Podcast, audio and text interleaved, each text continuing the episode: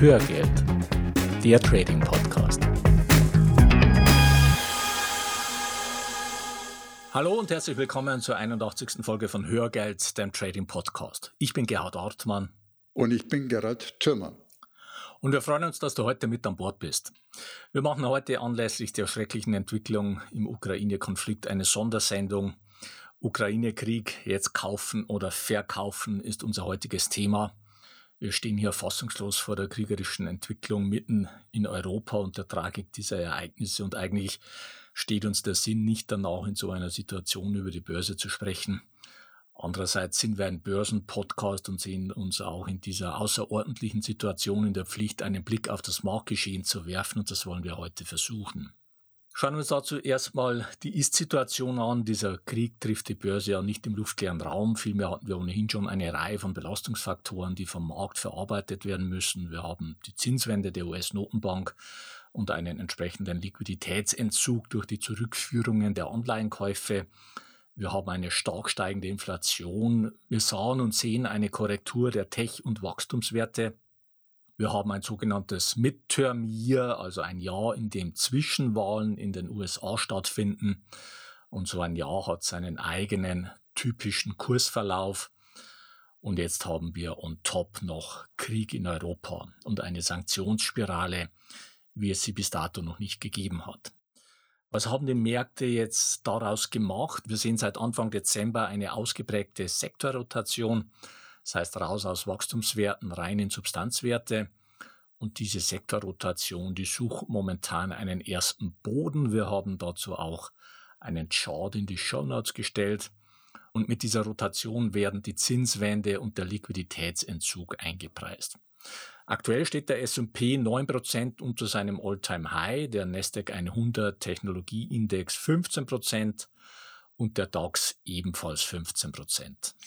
Ja, und ich habe mir mal die Auswirkungen jetzt vom Krieg angeschaut und die Kurse seit dem 24. Februar. Und da sehen wir eigentlich eine Entwicklung, die genau entgegengesetzt den Erwartungen ist, nämlich ein S&P 500, der ist seit dem 24. so etwa 5% im Plus. Beim Nasdaq schaut es ähnlich aus. Nur der DAX, der hat ein Minus seit dem 24. von 3% etwa. Was jedoch nach oben gegangen ist, das ist deutlich sichtbar an der Handelsspanne. Die hat sich extrem ausgedehnt. Ja, die Börse ist da einfach knallhart und bewertet eiskalt nur die wirtschaftlichen Konsequenzen eines Krieges für die Unternehmen und alles andere ist ihr schlichtweg egal. Das muss man einfach so, so hart sagen. Ja. Ja, noch eine Anmerkung zum DAX. Also der nimmt ja eine Sonderstellung ein und zwar in doppelter Hinsicht. Also grundsätzlich ist der DAX ein schlechtes Investment insbesondere wenn man es mit dem S&P 500 vergleicht. Der DAX ist ja ein Performance-Index, das heißt, die Dividendenausschüttungen, die werden vom Index nicht abgezogen, sondern fließen mit ein. Im Gegensatz dazu ist der S&P 500 ein Kursindex, bei dem die Dividenden abgezogen sind. Und wenn man also den DAX mit dem S&P 500 vergleicht, dann vergleicht man da Äpfel mit Birnen und der DAX hat hier einen unfairen Vorteil. Aber trotz dieses unfairen Vorteils schneidet der DAX insbesondere in den letzten sieben Jahren deutlich schlechter ab als der S&P. Und wenn wir jetzt einen fairen Vergleich anstellen, indem wir den DAX-Kursindex mit dem S&P-Kursindex vergleichen, dann wird die Schieflage dramatisch sichtbar. Also bevor es jetzt im November zur aktuellen Korrektur kam, da stand der DAX-Kursindex knapp 10% über seinem Hoch aus dem Jahr 2000. Also knapp 10% über dem Hoch aus dem Jahr 2000. So, und jetzt rate mal, wie weit der S&P 500 über seinem Hoch vom Jahr 2000 stand. Gerald, hast du einen Vorschlag? Deut, also weit äh, Faktoren drüber. Ja. Ja. Ja. Ja, es sind 215 Prozent. Ja. Das heißt, der DAX hat mickrige 10 Prozent seit 2000 draufgepackt, während sich der S&P verdreifacht hat seit 2000. Ja, vielleicht eine Anmerkung zur deutschen Wirtschaft. Und du kannst ja da mal dein eigenes Konsumverhalten unter die Lupe nehmen und dich fragen, in welchen Bereichen du in den letzten zehn Jahren dein Budget erhöht hast. Und ich denke da äh, zum Beispiel an Streaming, also Netflix, Spotify, das ist wenigstens EU-Unternehmen mit Sitz in Schweden, Apple, Disney, Amazon Prime. Amazon hat da eh eine eigene Kategorie, was das ganze Online-Shopping betrifft. Fragt ihr auch, wie viel mehr hast du bezahlt mit Kreditkarten als noch vor zehn Jahren? Also Visa, Mastercard sind da die Profiteure. Auch PayPal, obwohl PayPal einen 70% Einbruch hinter sich hat, seit Höchststand, hat PayPal immer noch eine Marktkapitalisierung, die in etwa der gesamten deutschen Automobilindustrie entspricht. Und der ein oder andere hat vielleicht schon mal über einen Tesla nachgedacht. Und vor zehn Jahren, auf jeden Fall von denen, die ich kenne, war es außerhalb jeder Vorstellungskraft, ein Auto eines amerikanischen Herstellers zu kaufen. Und auf dem Handymarkt spielt Deutschland ja schon weit mehr als zehn Jahre überhaupt keine Rolle mehr. Ja, also es ist einfach ein Spiegelbild der wirtschaftlichen Entwicklung, die sich da niederschlägt in den Indizes. Und der zweite Aspekt, warum der DAX eine Sondersituation einnimmt, ist, dass Deutschland näher an dieser Krise dran ist und einfach auch stärker davon betroffen ist als zum Beispiel die USA. Und das lässt sich auch an den aktuellen Indexständen ablesen. Ja, ich mache schnell mal meine Chartsoftware auf, habe da die Indizes vorbereitet. Schauen wir erstmal auf Gold. Also Gold ist seit Jahresanfang gut gestiegen, nämlich um knapp 8 Prozent, macht da auch seine Rolle als Krisenwährung sichtbar. Bei den Staatsanleihen schaut es ein bisschen anders aus. Wir sprechen hier vom Kurs der 20-jährigen Staatsanleihen, der ist trotz steigender Renditeerwartungen und die beiden laufen ja immer entgegengesetzt. Der ist seit dem 24. hochgelaufen, gestern jedoch wieder massiv zurückgekommen, aber auch hier sehen wir massive Ausschläge wechsle jetzt nochmal das Chart und gehe mal rüber zu den Kryptowährungen, schauen wir da den Bitcoin ein. Der müsste in meiner Welt eigentlich explodieren. Also gerade mit Blick, was aktuell mit der russischen Währung passiert, also dem massiven Verfall des Rubels. Und wir sehen ja auch die Schlangen vor den Moskauer Geldautomaten. Und obwohl die russische Zentralbank versucht, mit Erhöhung des Zinssatzes auf 20 Prozent gegenzusteuern, was aber bislang völlig wirkungslos bleibt. Und gerade in Ländern mit autokratisch gesteuerten Systemen, äh, die sollte ja jetzt massiv an Attraktivität gewinnen. Aber wenn ich mir so die Ausschläge so im Gesamtbild anschaue, also auch die Volatilität des Bitcoin unter Betracht gezogen, da ist es noch kein massiver Ausschlag. Bleiben wir erst vielleicht nochmal auf den Euro zum US-Dollar. Der ist weiter am Fallen. Das hat sich also auch nochmal seit dem 24. verstärkt. Also wir sehen das seit Jahresanfang ein Minus von knapp 10 Prozent. Der Rubel gegenüber dem US-Dollar, der ist natürlich massiv eingebrochen, und zwar seit Jahresanfang um 40 Prozent. Seit dem 24. davon 30 Prozent alleine als Einbruch zu verzeichnen. Und Nasdaq hatten wir schon, S&P 500, die sind eher wieder am Steigen seit dem 24. Wir sind bei der Frage, solltest du jetzt kaufen oder verkaufen? Und entscheidend dabei ist, dass du klare Regeln und Strategien hast, die du anwendest und nicht aus dem Bauch heraus handelst. Klare Regeln und Strategien, die sind grundsätzlich wichtig und in der aktuellen Situation umso mehr. Eine akute Drucksituation ist natürlich eine schlechte Voraussetzung für gute Bauchentscheidungen. Und wenn es nun um die Frage kaufen oder verkaufen geht, dann müssen wir unterscheiden zwischen langfristigem Investieren und kurzfristigem Traden. Fangen wir mit dem langfristigen Investieren an. Da bietet die aktuelle Situation eine gute Gelegenheit, um die richtigen Aktien günstig einzusammeln. Dabei ist natürlich die Auswahl der Aktien entscheidend und unsere Antwort darauf kennst du ja. Wir konzentrieren uns auf langfristige Trendfolgeaktien und ich selbst nutze diesen Marktrückgang für weitere Zukäufe in diesen Aktien. Du solltest aber nicht davon ausgehen, dass die jetzige Situation eine gute Gelegenheit ist, um irgendwelche Aktien zu kaufen. Wenn du jetzt zum Beispiel noch auf abgestürzten Wasserstoffaktien oder Cannabisaktien sitzt, dann ist das jetzt nicht automatisch eine gute Gelegenheit, um die nachzukaufen. Für das kurzfristige Traden ist die aktuelle Marktsituation für die allermeisten einfach nicht geeignet.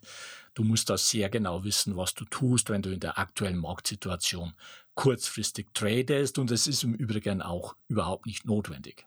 Ja, und das Mentale spielt jetzt natürlich hier in diesen Phasen auch eine Rolle.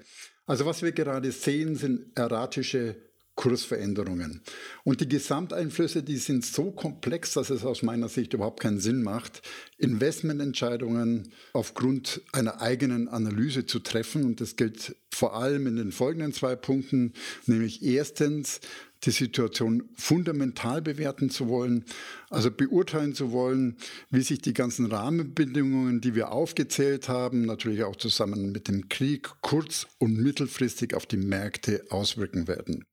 Und zweitens, die aktuellen News als Grundlage für Kauf oder Verkauf herzunehmen.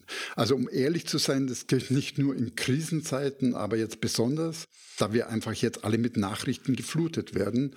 Und mir geht es, wie wahrscheinlich den meisten von euch, ich verbringe aktuell wesentlich mehr Zeit vor dem Fernseher, weil ich einfach äh, gebannt auch die Lage verfolge.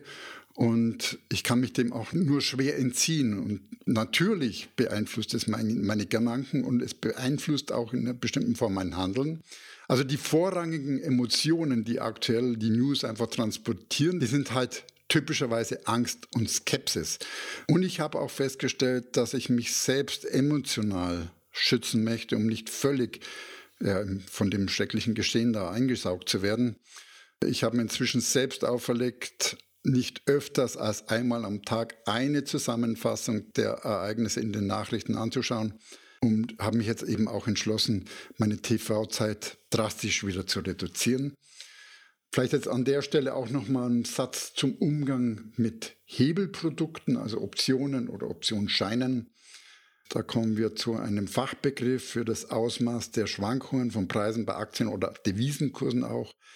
Das ist die Volatilität oder kurz die Vola. Es gibt auch eine finanzmathematische Kennzahl dazu. Das ist die implizite Volatilität. Und um diese zu messen, und zwar in Märkten zu messen, wurden sogenannte Volatilitätsindizes ins Leben gerufen. Für den DAX ist es der VDAX und für den S&P 500 ist es der WIX.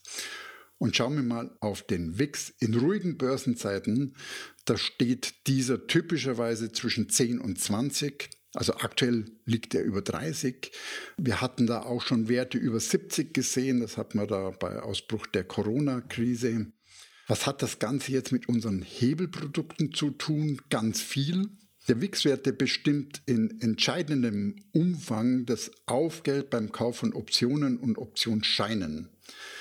Also wir raten bei einem WIX größer 20 deshalb davon ab, diese Hebelprodukte zu kaufen, weil einfach dieses hohe Aufgeld einen Einstieg uninteressant macht. Ein weiterer Aspekt bei der Frage kaufen oder verkaufen ist natürlich, ob du aktuell überhaupt Cash zum Kaufen hast. Und wenn du Buy und Hold oder ähnliches magst, dann hast du ja normalerweise in so einer Situation gar kein Geld zum Kaufen. Deshalb empfehlen wir, einen Mix von Strategien zu handeln, bei dem auch solche Strategien dabei sind, mit denen du in solchen Situationen automatisch Gewinne sicherst und dadurch Cash generierst. Damit kommen wir zur psychologischen Seite der aktuellen Situation, nämlich zur Frage, siehst du eine Krise als Chance oder als Bedrohung? Und da wollen wir dir die grundsätzliche Natur von Drawdowns bewusst machen. Vielleicht bist du aktuell in der Situation, dass die Gewinne, die du über die Zeit aufgebaut hast, durch die Marktkorrektur ausgelöscht sind oder du sogar in den realen Verlust abgerutscht bist. Das ist aber die Natur eines Drawdowns. Wenn du in so einer Situation Bilanz ziehst, dann kann es gut sein, dass deine Bilanz lautet, meine Gewinne des letzten Jahres oder noch mehr sind weg.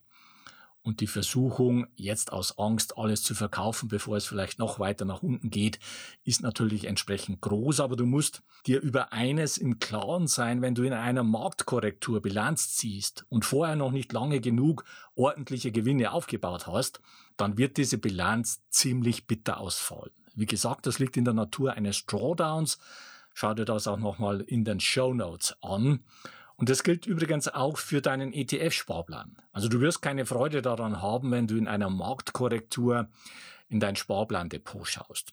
Wenn du aber jetzt verkaufst, da musst du später günstiger wieder einsteigen, ansonsten verlierst du Rendite. Und da stellen sich sofort zwei Fragen. Erstens, wird es überhaupt eine Möglichkeit geben, später günstiger wieder einzusteigen?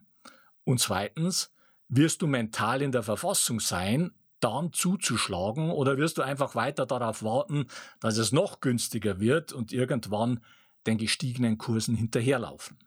Und zumindest diese zweite Frage solltest du versuchen, dir ehrlich zu beantworten. Ja, wichtig dabei vielleicht nochmal. Also wir sprechen hier immer von Aktien, bei denen du die Wahrscheinlichkeit auf deiner Seite hast, dass sie ihre All-Time-Highs wieder überwinden. Ja, das ist ein wichtiger Punkt. Also mit anderen Aktien funktioniert das natürlich nicht. Da ist die Gefahr einfach zu groß, dass sie einfach weiterfallen. Nochmal zur aktuellen Situation. Also wir haben es mit einer komplexen Sachlage zu tun, das sowieso eben auch in Bezug auf das Investieren. Und keiner kann im Moment die Auswirkungen des Ukraine-Krieges auf die Märkte seriös einschätzen. Und dazu kommen noch die allgemeinen Rahmenbedingungen, die wir vorhin schon aufgezählt haben. Also betrachten wir diese Frage, Chance oder Bedrohung, mal von der mentalen Seite nochmal.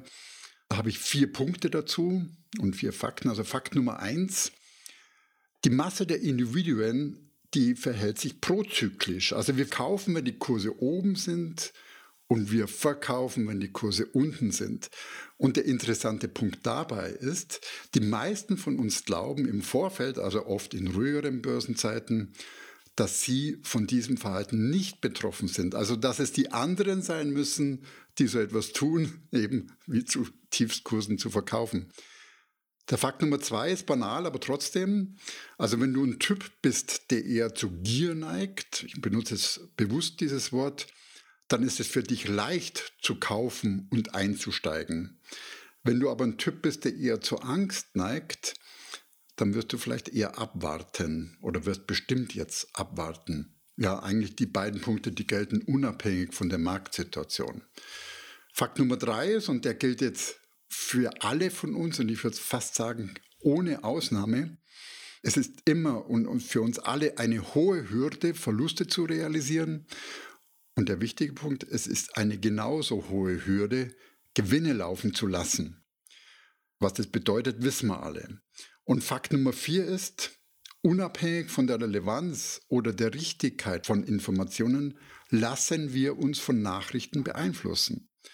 Und zwar immer dann, wenn wir diese ständig von den Medien präsentiert bekommen. Und das haben wir jetzt einfach in massiv verstärktem Umfang. Welches Fazit wir jetzt für unser Handeln ziehen zu diesen vier Punkten, und die beeinflussen massiv unser Handeln, unterschätzt es nicht, das wäre, also erstens mach dir deine Vorlieben bewusst. Also triff eine echte realistische Selbsteinschätzung zu diesen vier Punkten. Lass dich nicht von deinen Vorlieben leiten, sondern finde deine Regeln. Und zwar finde die Regeln in ruhigeren Börsenzeiten. Und wie du die individuellen Regeln für dich findest, eben wie du Ein- und Ausstieg planst, dazu kommen wir noch. Geben auch noch einen Hinweis dazu. Und wichtig, wenn du die dann hast, diese Regeln, dann ist der zweite Schritt natürlich, die auch konsequent zu befolgen. Und interessanterweise sind diese Regeln typischerweise diametral zu deinen Vorlieben, wirst du dann erkennen. Und der zweite Punkt ist, versuch nicht schlauer zu sein als der Markt. Also für mich ist es eine der meist unterschätzten Börsenweisheiten, gerade in diesem Zusammenhang und gerade im Zusammenhang mit Krisen. Und die Börsenweisheit, ich zitiere, ich weiß es leider nicht, wer sie als erste gebracht hat, die lautet, der Markt hat immer recht. Und mit dieser schlauen Börsenweisheit, Gerhard, zurück an dich mit dem Fazit.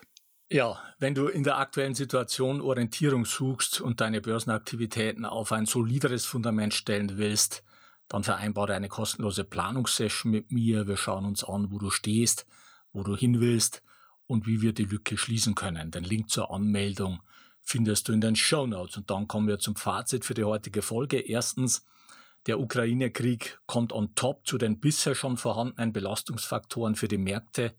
Zweitens, der DAX läuft langfristig extrem schlechter als der S&P 500 und ist von der aktuellen Korrektur stärker betroffen. Drittens, du brauchst klare Regeln und Strategien für dein Handeln. Viertens, die aktuelle Korrektur bietet interessante langfristige Kaufgelegenheiten für Trendfolgeaktien. Fünftens, für kurzfristiges Trading ist die aktuelle Marktsituation sehr herausfordernd. Sechstens, der Kauf von Optionen oder Optionsscheinen ist aufgrund der hohen Volatilität zu teuer.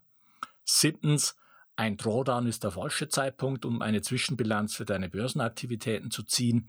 Achtens, wenn du jetzt aussteigst, solltest du sicherstellen, dass du später günstiger wieder einsteigst. Frage, wird dir das gelingen? Und neuntens, mache dir die psychologischen Mechanismen bewusst, denen du unterliegst und schütze dich mit klaren Regeln. Jetzt noch ein rechtlicher Hinweis. Die von uns bereitgestellten Informationen, Tools und Softwareprogramme dienen ausschließlich zu Informations- und Ausbildungszwecken und stellen keine Empfehlungen zum Kauf von Geldanlagen gleich welcher Art dar. Du bist für deine Anlageentscheidungen selbstverantwortlich. So viel für heute. Die Shownotes zur heutigen Sendung mit der ganzen Charts und Links findest du unter hörgeld.com slash 081. Bleibt noch der Ausblick auf die nächste Folge. Da geht es um den dritten und letzten Teil der Frage, sind Robo-Advisor die Lösung für dich? Bis dahin eine gute Zeit. Ja, und wir wünschen dir weiter Mut und gute Entscheidungen an der Börse. Wir laden dich ein, auf jeden Fall, auch wenn es gerade schwierig ist, die Verantwortung für deine Vermögensanlage selbst in die Hand zu nehmen. Und viel wichtiger, das bitte auch nochmal bewusst machen, als steigende oder fallende Kurse ist es einfach gerade, dass es zu einem Waffenstillstand kommt und die Menschen in der Ukraine ihren Frieden und die Freiheit zurückbekommen. Die Geschichte geht weiter.